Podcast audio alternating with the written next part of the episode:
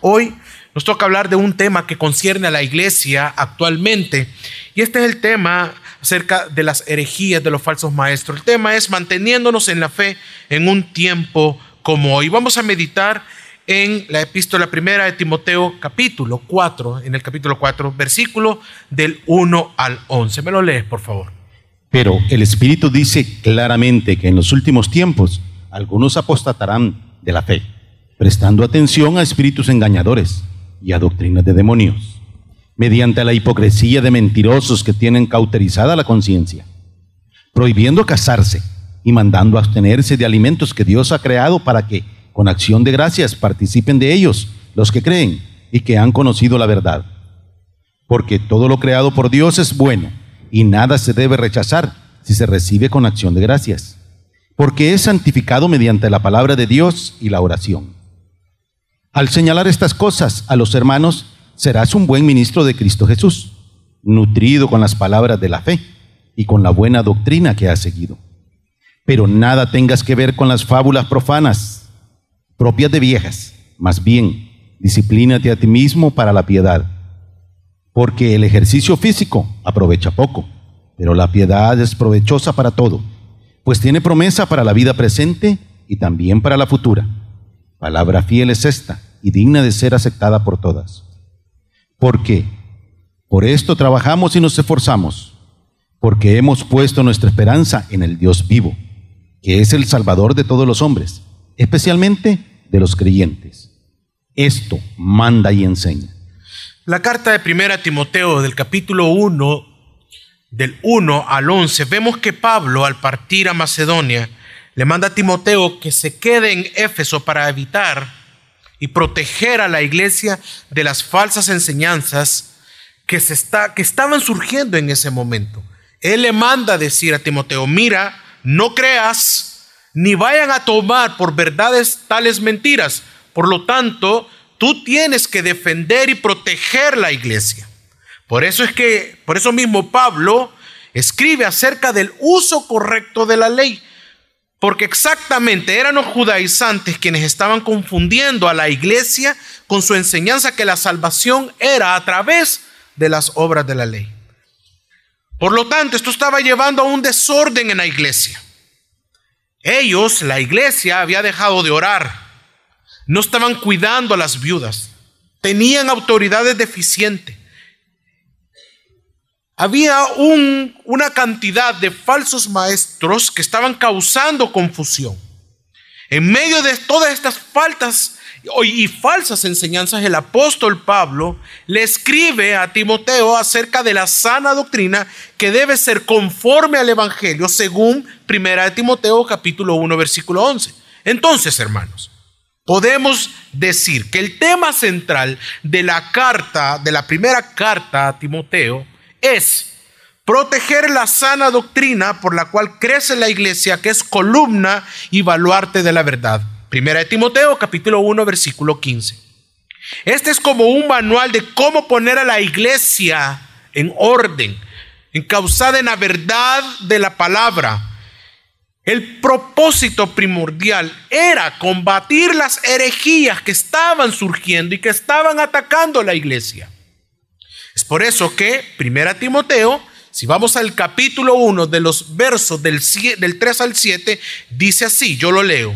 Como te rogué al partir para Macedonia que te quedaras en Éfeso para que instruyeras a algunos que no enseñen o que no enseñaran doctrinas extrañas. Ni presten atención, ya está refiriéndose a los demás, que no presten atención a mitos y genealogías interminables, lo que da lugar a discusiones inútiles, en vez de hacer avanzar el plan de Dios que es por fe. Así te encargo ahora.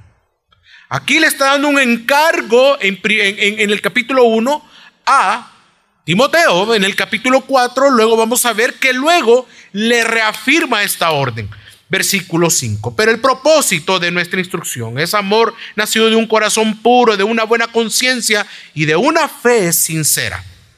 Pues algunos, desviándose de estas cosas, se han apartado hacia una vana palabrería queriendo ser maestros de la ley, aunque no entienden lo que dicen ni las cosas acerca de las cuales hacen declaraciones categóricas. Estas herejías, iglesia, podrían ser una combinación de tendencias gnósticas y judías muy parecida a las de los falsos maestros en Efesios y en Colosenses. Primera de Timoteo fue escrita con un propósito. Primero, solicitar a Timoteo que permanecieran en Éfeso. En Éfeso, ya lo leímos. Segundo, tratar el tema de los falsos maestros. Y lo vemos, capítulo 1, en los versículos 19, 20, capítulo 4, 1 al 5, capítulo 6, de 4 al 5 también. Y tercero, ayudar a organizar el liderazgo de la iglesia, 1 Timoteo capítulo 3. Entonces, no podemos negar que en este momento de la iglesia estamos viviendo todo lo que el apóstol Pablo le enseñó a Timoteo. Estamos en lo mismo. Él se refería que si estos falsos maestros se entrenan y echaban raíces dentro de la iglesia, entonces el resultado sería visto por todos en las próximas generaciones, en las próximas eras. Este era el sentido por el cual el apóstol Pablo le está escribiendo estos textos a su hijo en la fe, a Timoteo. Lastimosamente, todo esto se cumplió en la época de Pablo, pero también se está cumpliendo hoy en nuestra época. Falsos maestros, falsos apóstoles, profetas, pseudo pastores en las iglesias y ministerios en donde, fíjese bien, le da más relieve a la persona, a su persona, a sus logros, a lo que ellos creen que Dios está haciendo y que supuestamente hará que a la propia palabra de Dios. Hombres o mujeres que desean más las manifestaciones espirituales que realmente cultos en donde le den la prioridad y la exaltación a la propia Biblia. Hermanos, hay un deseo desenfrenado por el reconocimiento de un hombre y del nombre de este que verdaderamente en el nombre de Jesucristo. Esto mismo estaba pasando en aquel tiempo, hoy igual. Es por eso que Pablo le está escribiendo y le dice a, a Timoteo, oye, ten cuidado con esto. Esto está sucediendo. Es por eso que luego viene y habla acerca de la apostasía aquellos que apostatan de la fe. Leamos el capítulo 4, el versículo 1 y 2. Pero el Espíritu dice claramente que en los últimos tiempos algunos apostatarán de la fe, prestando atención a espíritus engañadores y a doctrinas de demonios, mediante la hipocresía de mentirosos que tienen cauterizada la conciencia. Estos que hablan en nombre supuestamente del Señor son espíritus engañadores y doctrinas de qué? de demonios. Estos nunca han sido cristianos. Lo que le está diciendo a la iglesia es que no vayas a apostatar de la fe tú escuchando a estos engañadores. Como miembros de la iglesia local, gracias sobre gracia, y de la iglesia en general, nos encontramos y imaginémonos como que estamos en un estadio, en una carrera de relevo, pero de cristianos que queremos que la Biblia sea realmente esa única fuente de autoridad para la iglesia actual. En los hogares, en las escuelas, en los matrimonios, en las amistades. Y esto ha sido por toda la historia de la iglesia. Obviamente no somos Pablo ni somos ni Timoteo, pero se nos ha encomendado lo mismo, guardar la verdad de la palabra, defensores de la fe, guardar la iglesia, guardar nuestras vidas, guardar la vida de nuestros hogares, nuestros matrimonios, la de nuestros hijos. Y solo es por medio de la escritura, la verdad del Evangelio. Pero ¿cómo hacerlo? ¿Cómo mantenernos inmutables ante una cultura que todo le parece superficial y ama el pecado? Todo es ahora tecnológico y acepta el pecado. La cosmovisión de la Biblia, la cosmovisión del pecado es totalmente diferente a lo que dice la Escritura. Estamos en esta cultura. ¿Cómo mantenernos sin cambio, inmutables, fieles a la palabra? ¿Cómo? Pero todo esto ha entrado a la iglesia también. de manera sutil. Por lo tanto, entonces la exhortación de Pablo Timoteo es la misma la que nos hace ahora a nosotros en la Biblia. El Espíritu, el Espíritu Santo nos hace una advertencia, que los falsos maestros enseñarán frivolidades como doctrinas de fe, como verdades a seguir, pero que estos son espíritus que engañadores y que la santidad no es algo importante para el creyente. Es importante que veamos que al comienzo del versículo del texto que tenemos, no dice yo Pablo, sino que pone sobre él, sobre Pablo, aquel que lo inspira a escribir, para que veamos que hasta en sus palabras escritas el apóstol no tiene nada que ver, solo es un instrumento y que en lo absoluto él, o sea, Pablo, tiene ni un microcentímetro de divino de infalible. El Espíritu dice, así dice la, la palabra, capítulo 4, versículo 1, 2, pero el Espíritu dice claramente, ¿cómo dice? Claramente. Esto nos dice también que no hay corrupción, que no hay mezcla de algo que lo contamine, sino que lo que viene a continuación es una verdad que se cumplirá. Lo que va a decir a continuación Dios es una verdad cumplida. Dice el texto que vendrán espíritus engañadores y doctrinas demoníacas. Estos serán maestros. Supuestamente. Y yo pregunto, ¿acaso no está pasando actualmente? Claro que sí. ¿Quiénes eran estos falsos maestros? Los falsos maestros parecen ser una mezcla de, de elementos judíos y gnósticos que nosotros podemos, cuando leemos todo el capítulo 1, todo primera de Timoteo. La opinión de Pablo sobre estos falsos maestros la que tiene él acerca de Dios es muy negativa, ya que le atribuye a sus enseñanzas la obra misma de Satanás y de los demonios, pero dicen ser maestros de la ley, como lo dice el capítulo 1, el versículo 7. Por lo tanto, habían involucrado elementos del judaísmo que son descritos así, de la siguiente manera. Vemos esto en toda primera de Timoteo. Primero, enseñaban doctrinas extrañas. Dos, Ponen atención a mitos y genealogías. Tres, se han dedicado a la discusión estéril. Cuatro, hacen afirmaciones confidenciales sobre lo que no entienden. Cinco, son hipócritas mentirosos.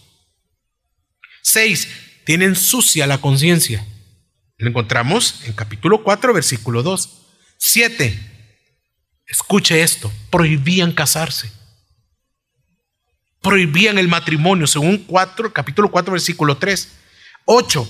Promueven abstenerse de ciertas comidas. 9. Echan a andar fábulas. 10. Son presuntuosos. 11. Tienen intereses morbosos, morbosos en cuestiones controversiales y se pelean por palabras. 12. Constantemente causan confusión y aman el dinero. Y 13, poseen falso conocimiento. 14, se han alejado de qué? De la fe. Acá encontramos características de los falsos maestros y sus herejías. Aproximadamente encontramos 14 elementos.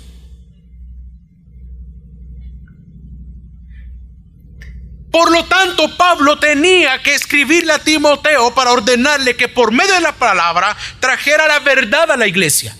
Si acabamos de leer 14 elementos, características, ¿qué es lo que estaba pasando? No era de quedarse con los brazos cruzados, hacerse el desentendido, Pablo que estaba viendo la herejía, estaba viendo al falso maestro y lo único que hacían era aplaudirle. No, Pablo no estaba haciendo eso. Él escribe una carta y le dice, oye Timoteo, esto está pasando.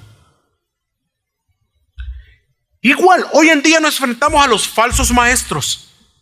Tuercen las doctrinas bíblicas y engañan a aquellas personas que dicen ser cristianos, que vienen a la iglesia, sirven en un ministerio, quizás hasta se disipulan, van a congresos internacionales, postean frases de predicadores reformados, algunos hasta sirven, pero su falta de leer, meditar, escudriñar esa escritura, apostatan. Llegan al punto de aburrirse. Y argumentos que dicen que solo es que aquí solo la Biblia, muchas Biblias se predican. Ay, qué aburrido.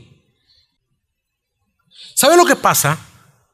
Que se, se anda buscando sensaciones espirituales, manifestaciones espirituales. No les basta lo que ya tenemos. Quieren a la profeta que le interprete el sueño, que le dé palabra, o sea, que les adivine. Pero cuando la verdad del Evangelio es predicada, es se confronta, no quieren. Se van y se van en busca de estas sensaciones. He aquí las iglesias que entretienen, que engañan y engañan a esa audiencia en donde la palabra es lo más difícil de encontrar y escuchar. Van tras estas personas que les predican la prosperidad. Hay un pastor acá en San Salvador, en una iglesia, que dice que Dios le dio un sueño. Dios me dio un sueño. Yo era un árbol frondoso, grande, alto. Ese era yo. Y el Señor me decía en ese sueño, ese eres tú, fulano. Y mira los frutos que tienes alrededor como árbol, son iglesias. Y mira los frutos que hay a tu alrededor, como cuando se caen los frutos, se caen y que están o se pudren y le decía, esas iglesias que están ahí podridas, tú las vas a levantar. Tú serás pastor de pastores, vas a mantener y vas a ministrar todas estas iglesias. Y tú vas a ser próspero. Y la gente que te sigue y la gente que te escuche igual va a tener mucha prosperidad. ¡Wow! Eso es lo que queremos. Y la gente aplaudía. Ese es mi pastor. Oiga, y quiero preguntarle algo. ¿Quién no desea escuchar fábulas de esa índole? ¿Quién no quiere escuchar que te digan que, que serás próspero y que serás lleno de bendiciones? Acá este pseudo pastor es el protagonista y el dinero y no las santas escrituras. Es por eso que la palabra apostatarán, que habla la Biblia, proviene del griego apostasía, que significa apartarse. O sea, el mensaje de ellos es quererlo apartar a usted de la fe, de la verdad de la escritura para que crea las sensaciones, las manifestaciones, la mentira y usted base su vida cristiana en la experiencia de un hombre. Apartarse, separarse, rebelarse o abandonar. Se refiere a una persona que se aleja por completo, por completo de una posición original, en este caso de la verdad del Evangelio. Quienes siguen estas falsas doctrinas han abandonado la fe. Cuando Pablo entonces habla de la conciencia, se refiere a que los falsos maestros estaban más allá del arrepentimiento. Estos hombres rechazaban la verdad, ahora son incapaces son capaces de verla, no logran, ver la cruz, no logran entender el Evangelio. Estos enseñan un falso mensaje y obviamente a que la iglesia los siguiera y en este caso hoy en día que los sigan, desenfocándolos totalmente de la cruz de Cristo. Pablo, el apóstol Pablo le da un calificativo a esta conciencia de los apóstotas. Dice que tiene la conciencia como, hermanos, cauterizadas o insensibles. Mire, fíjese que yo trabajé en un juzgado y por escribir tanto, este dedo acá, tengo un callo. Entonces no teníamos iPad ni teníamos máquinas, usted sabe, en los tribunales allá eran de unas máquinas así. Y el juez que yo tenía, que era mi jefe, no le gustaba que las actas las levantáramos en, máquinas de escribir. Entonces decía, hagan la mano, decía un señor de la vieja escuela, abogado, jurisconsulto. Entonces lo teníamos que hacer con el bolígrafo. Yo hacía unas actas y, y por hacerme tanto acta me hice un callo. Ya no me duele. Cuando, ah, pues así tienen muchos la conciencia. Cauterizada como callo. Ya no son insensibles. Ya no se enfocan en Cristo. En ellos mismos. Es decir, que al inicio estos también iniciaron, fíjese bien, estos falsos maestros al principio iniciaron escuchando las verdades de las escrituras, pero que empezaron a tener una práctica de pecado, sintieron la culpa, pero poco a poco fueron controlando ese sentimiento hasta el punto que pecaban sin sentir nada de arrepentimiento. Y eso enseñaban también. Es por eso que este tipo de gente mete a toda una iglesia en el legalismo. El versículo 3 dice, prohibiendo casarse y mandando abstenerse de alimentos que Dios ha creado para que con acciones de gracia participen de ellos los que creen y han conocido la verdad. Pablo menciona de todo lo que hemos escuchado, dos de las enseñanzas que ellos creían. Recordemos, y vuelvo a repetir, que eran enseñanzas judaizantes que se habían infiltrado en la iglesia de Éfeso. Probablemente eran enseñanzas ascéticas, es decir, inclinadas a la abstinencia o celibatos. Prohibían casarse y también la abstinencia de alimentos. ¿Qué es lo peligroso de todo esto, pastor? Bueno, primero, vemos cómo estaban dejando a un lado. Fíjese bien, no tenía importancia para ellos lo que Dios mismo dijo en Génesis acerca del matrimonio y que lo confirma Jesús. Dejará el hombre a su padre y a su madre y se unirá a su mujer y será una sola carne. Textos que están en Génesis, dos en los evangelios, Mateo y Marcos, y una carta a los Efesios. Confirmado, el matrimonio. Y ellos estaban, y ellos estaban prohibiendo casarse. Iban en contra de la Biblia, en contra del mandato de Dios. Segundo, la abstinencia de ciertas comidas parece tener un trasfondo también judío en Levítico capítulo 11, aunque podría referirse a prohibiciones gnósticas. Vemos cómo estos falsos maestros estaban tergiversando las escrituras como ellos querían. Todo esto venía de la hipocresía, olvidando la verdadera santidad. Buscaban obtener justicia, justicia mediante las obras. Y he aquí, hermanos, iglesia preciosa, la negación, el rechazo al Evangelio. Dios nos dice que la salvación es a través de la obra de Dios mismo en quién? En nosotros. Cristo en nosotros. Y que la verdadera adoración no son rituales externos, sino una actitud del corazón correcta. Ellos cambiaron la obra de Dios por sus propias obras. Dejaron de creer a la verdad de Dios y decidieron creer a sus propias verdades, o sea, sus propias mentiras. El problema de ellos radicaba en su adoración. ¿En cuál adoración? En la externa, o sea, en las obras, no de corazón, una actitud interna. Y es por eso que Pablo en los versículos siguientes, en el versículo 5, habla de la santificación mediante la escritura. Y quiero que lo leamos en los versículos 4 y 5 de 1 de Timoteo. Porque todo lo creado por Dios es bueno, y nada se debe rechazar si se recibe con acción de gracias, porque es santificado mediante la palabra de Dios y la oración. Y la oración. Quiero hacerle una pregunta a usted todo lo creado por Dios es bueno? ¿Es creado? ¿Todo lo que hizo Dios es bueno, iglesia? Claro, amén. Él es santo, por lo tanto su creación es perfecta. Pero, pero, el uso que algunos le damos y que tiene como objetivo pecar y que va contrario a lo que Dios establece en las escrituras, es lo que desaprueba, es lo que desaprueba y desagrada al Señor. La gracia que perdona pecado no nos lleva a llevar una vida pecaminosa, sino al contrario, nos motiva a vivir en santidad, es decir, consagrado, apartado para Dios, dedicados a Dios. ¿Cuántos dicen amén? Porque no es a través de las obras que alcanzamos la salvación y mucho menos cómo crecemos en santidad.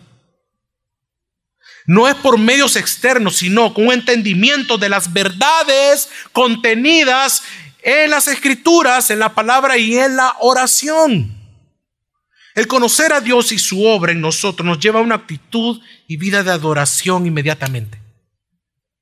Así como Pablo, después de escribir, fíjese bien, 11 versículos de teología, termina con una adoración que vino de conocerlo. Pablo termina diciendo que porque por la palabra de Dios y por la oración es que Santificado. Qué hermoso. Esto es lo que desea para nosotros, que la palabra de Dios sea realmente nuestra única fuente de autoridad de vida y santificación, iglesia. Pablo nos exhorta que estos tiempos vendrían. Y lastimosamente en este momento lo estamos viviendo. Y solo es por medio de las escrituras y la oración que vamos a tener, fíjese bien, el que, el discernimiento de exponer a los falsos maestros y no abrir nuestros oídos a sus herejías. Debemos de confiar a su advertencia, ya que el mismo, el mismo Dios, el mismo Espíritu Santo nos lo dice claramente. El discernimiento no es para andar adivinando si una persona está bien o está mal espiritualmente. Es que yo discierno que esta persona anda mal. No, usted quiere adivinar. Usted está juzgando mal. Usted es malicioso. El discernimiento se desarrolla a través de la palabra para discernir la verdad de la mentira. Pero sin la verdad de las escrituras en nuestro corazón, en nuestra mente, vamos a caer en seguir la mentira.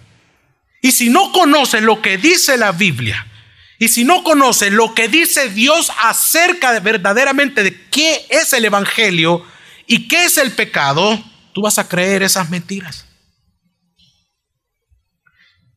Y andarás en busca de ellas. Es por eso que tenemos argumentos como es que en esta iglesia no se mueve el espíritu. ¿Cómo, hermano? Sí, que, es que no se mueve el espíritu. Quieren sensaciones, quieren que caiga un manto, un vapor así y que la piel, ay, que aburrida la alabanza. Ahora es bien aburrida. Ay, la misma. Mire, la alabanza no es para usted, no es para alabarlo a usted ni a mí. La alabanza, la adoración, lo que cantamos, cánticos espirituales, coros acá, es para exaltar a quién? Lo que Él hizo, lo que Él es. Es Dios, no para nosotros.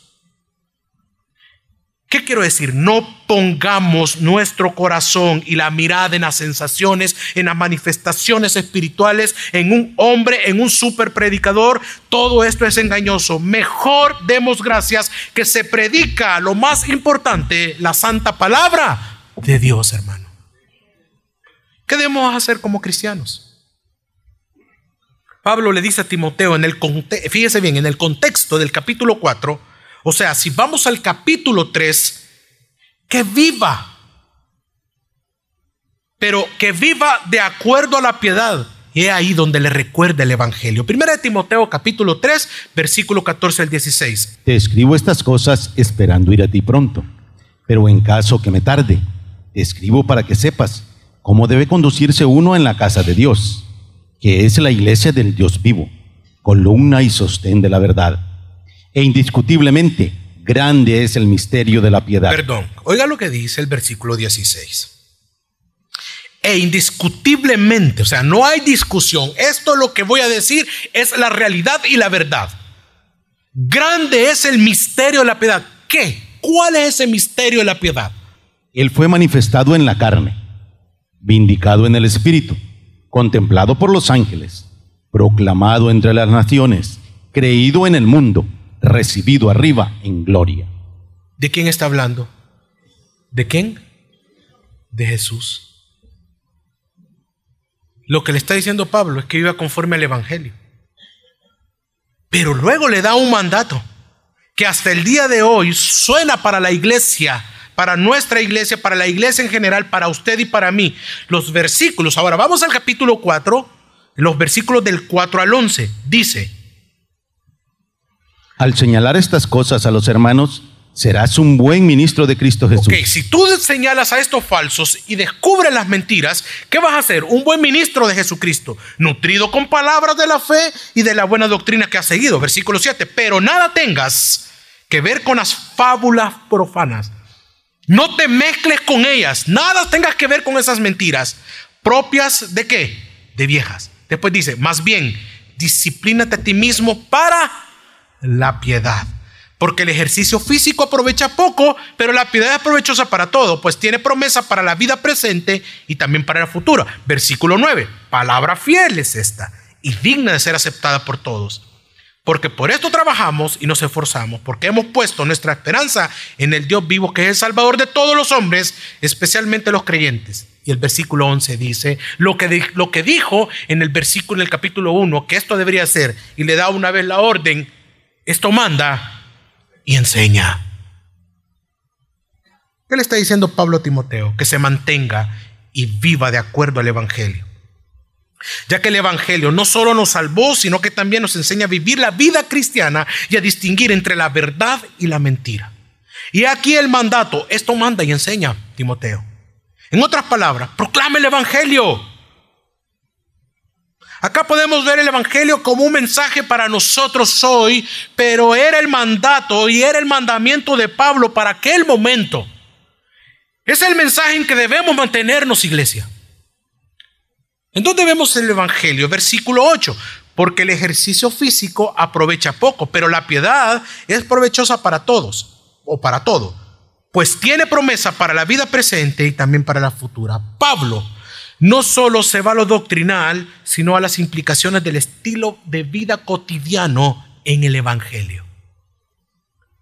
Hermanos, ¿nuestro cuerpo físico es parte de nuestra mayordomía de vida? ¿Sí o no? ¿Sí? Debemos tener mayordomía en nuestro cuerpo, pero no es la prioridad. La piedad sí lo es. O sea, lo que afecta el cuerpo es importante, pero lo que afecta el espíritu es eterno, hermano. El verdadero ejercicio es la labor y el esfuerzo lo vemos en el versículo 10 que dice, porque por esto trabajamos y nos esforzamos, porque hemos puesto nuestra esperanza en quién? En el Dios vivo, dice que es el Salvador de todos los hombres, especialmente de los creyentes. Esta es la vida de adoración que produce el vivir para el Señor y entender el Evangelio. Nuestra esperanza, hermanos, es el Dios vivo. No es un Dios muerto. Jesús resucitó. Amén. Y Pablo, el apóstol Pablo, da una gran exaltación y adoración con sus palabras, ya que él bien pudo haber dicho y referirse a Dios solamente, pero le adjudica y le pone aquello que dice al Dios que vivo. Dios vivo. Y de eso se trata nuestra esperanza, en que Jesús es Dios que... ¿En quién está puesta su esperanza?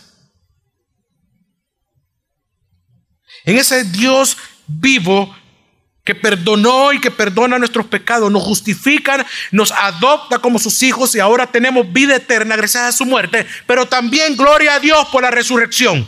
Esa es la esperanza de la iglesia. Ante la herejía de los falsos maestros, doctrinas, situación de nuestro país, nuestra esperanza es el Evangelio. No es ningún político, no es el dinero, no es tu profesión. Nuestra esperanza es en lo eterno, es Jesucristo. Esto es lo que el apóstol Pablo le está diciendo a Timoteo, que debe de enseñar y mantenerse en eso. Y es lo que nos dice ahora que tú y yo debemos de enseñar y mantener nuestra vida consolidada en el Evangelio. Amén.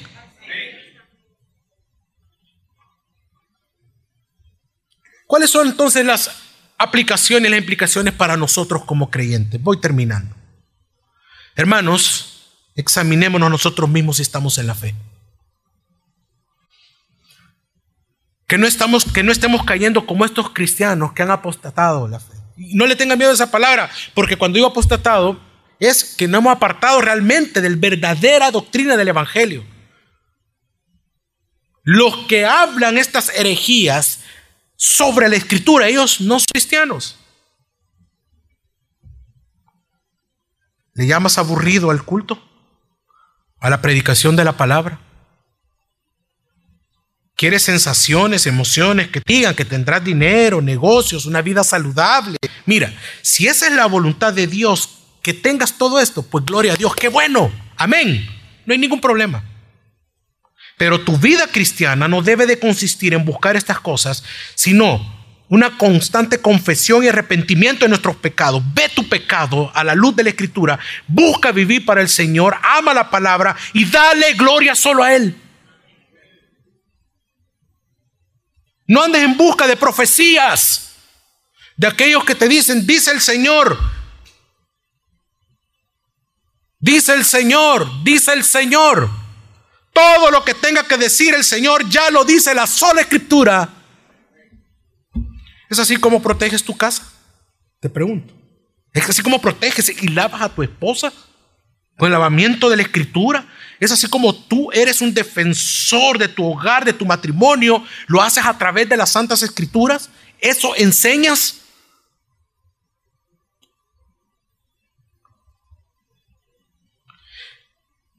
Vives en pecado de lunes a sábado, pero con actos externos quieres apaciguar a Dios. Hermanos, la carne le encanta sentirse justificada por el hombre, por el hombre.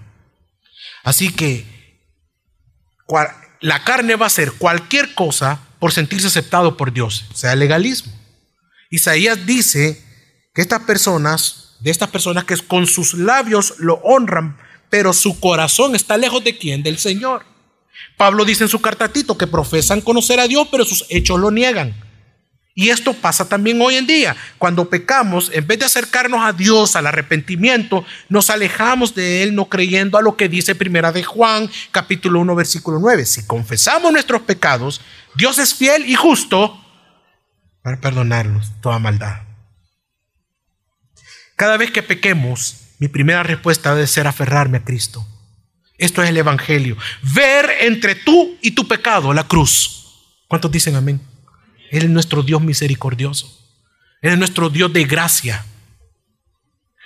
Hermanos, estamos viviendo tiempos similares, igual que en el tiempo de Pablo y Timoteo. Es por eso que debemos de conocer lo que la Biblia dice acerca de quién es Dios, quién es Cristo, qué es el pecado. Y solo es a través del estudio de las Escrituras. Tu hijo el que está pequeño un día le va a estar dando clase ahí enfrente, un travesti, atrás va a haber una lesbiana, aquí un homosexual, aquí un musulmán, aquí un fulano, aquí otro fulano. Y si este niño no es consolidado en la escritura, va a creer cualquier de esas cosas que tenga a su alrededor. Pero ¿quiénes son los llamados primero para enseñarle a los hijos? Y si no sabes Biblia. Y si estás a favor de algunas cositas que tú la ves, ay, qué radicales. Cuando tenga 15, 12, 13, 12, 11, 10, te voy retrocediendo. Puedes ver los resultados de tu cosmovisión. Oremos a Dios en gratitud, hermano. Orar implica humillarnos. ¿Qué implica? Y reconocer que tenemos esperanza en Cristo y no en nosotros mismos o en alguien. Somos salvos gracias a Él y no es por lo que hayamos hecho, sino por lo que hizo nuestro Rey en la cruz. Probablemente has apostatado de la fe y te has ido tras el engaño y vives y crees y hasta probablemente enseñas estas mentiras. ¿Qué debes de hacer? Reconócelo, pídele perdón al Señor, vive para Él. Vuelve a tu iglesia, donde se te predica sana doctrina. ¿Qué implica? Implica que debes denunciar a los falsos maestros. Sí. A los predicadores falsos, sí. A los pseudo pastores, sí. A los pseudos que no existen apóstoles, sí. Sus enseñanzas, sí. No debes de callarte. Y es tiempo de que quitemos de nuestra mente ese argumento y esa falsa enseñanza. Es que estás blasfemando ante el ungido del Señor. Y que no es de cristianos hablar de un pastor. Hermano, hablar de un pastor de sana doctrina es diferente a señalar la mentira de alguien que dice llamarse pastor. La Biblia nos manda a que denunciemos a los falsos y nos apartemos de ellos. Este es un argumento inventado por ellos mismos para mantener manipulada y en temor a los creyentes. El único ungido se llama Jesucristo. Y nadie que diga ser pastor o que enseñe la Biblia dejará o permitirá que le llames así. Va a predicar solo a Cristo y le va a dar gloria solo a Él. Si estás en una iglesia como esa, sal de ahí pronto.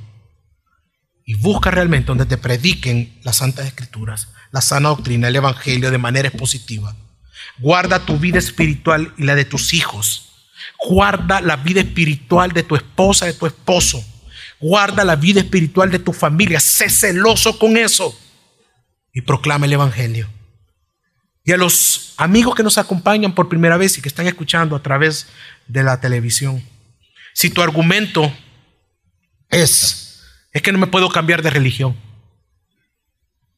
Déjame decirte que sí se trata de un cambio, de una transformación en el corazón, pero también de un cambio de vida, de como visión, de pensar, del estudio de las escrituras. Tú sabes que donde estás no te enseñan realmente el Evangelio al Cristo de la Biblia. Tú bien lo sabes. Las tradiciones humanas lo único que provocan es inseguridades, es querer justificarte por ti mismo, hacer obras para agradar a Dios. Y toda la obra ya fue hecha en la cruz del Calvario. Esta mañana debes de arrepentirte de tus pecados, amigo. Deja de seguir las manifestaciones espirituales, las promesas falsas de los falsos maestros, sus enseñanzas centradas en la religión, en la tradición, en el dinero, en la prosperidad. Mira la cruz, aquel que vivió una vida pura, santa, que fue tentado en todo y nunca pecó. Aquel que puso su vida por ti y por mí, para que no cayera toda la ira del Padre sobre nuestras vidas por nuestro pecado. Murió, pero también resucitó el tercer día. Y creyendo en Él, en Jesús, puede ser perdonado y salvado en esta mañana. Solo arrepiéntete de tus pecados. Ora y pídele perdón y que te salve. Hermanos, Iglesia, en un tiempo como hoy, vivamos y dependamos del único gran Dios verdadero, Jesucristo, y de su palabra, la Biblia, y proclamemos ese Evangelio que por gracia entendemos y atesoramos en nuestro corazón. Amén. Vamos a orar.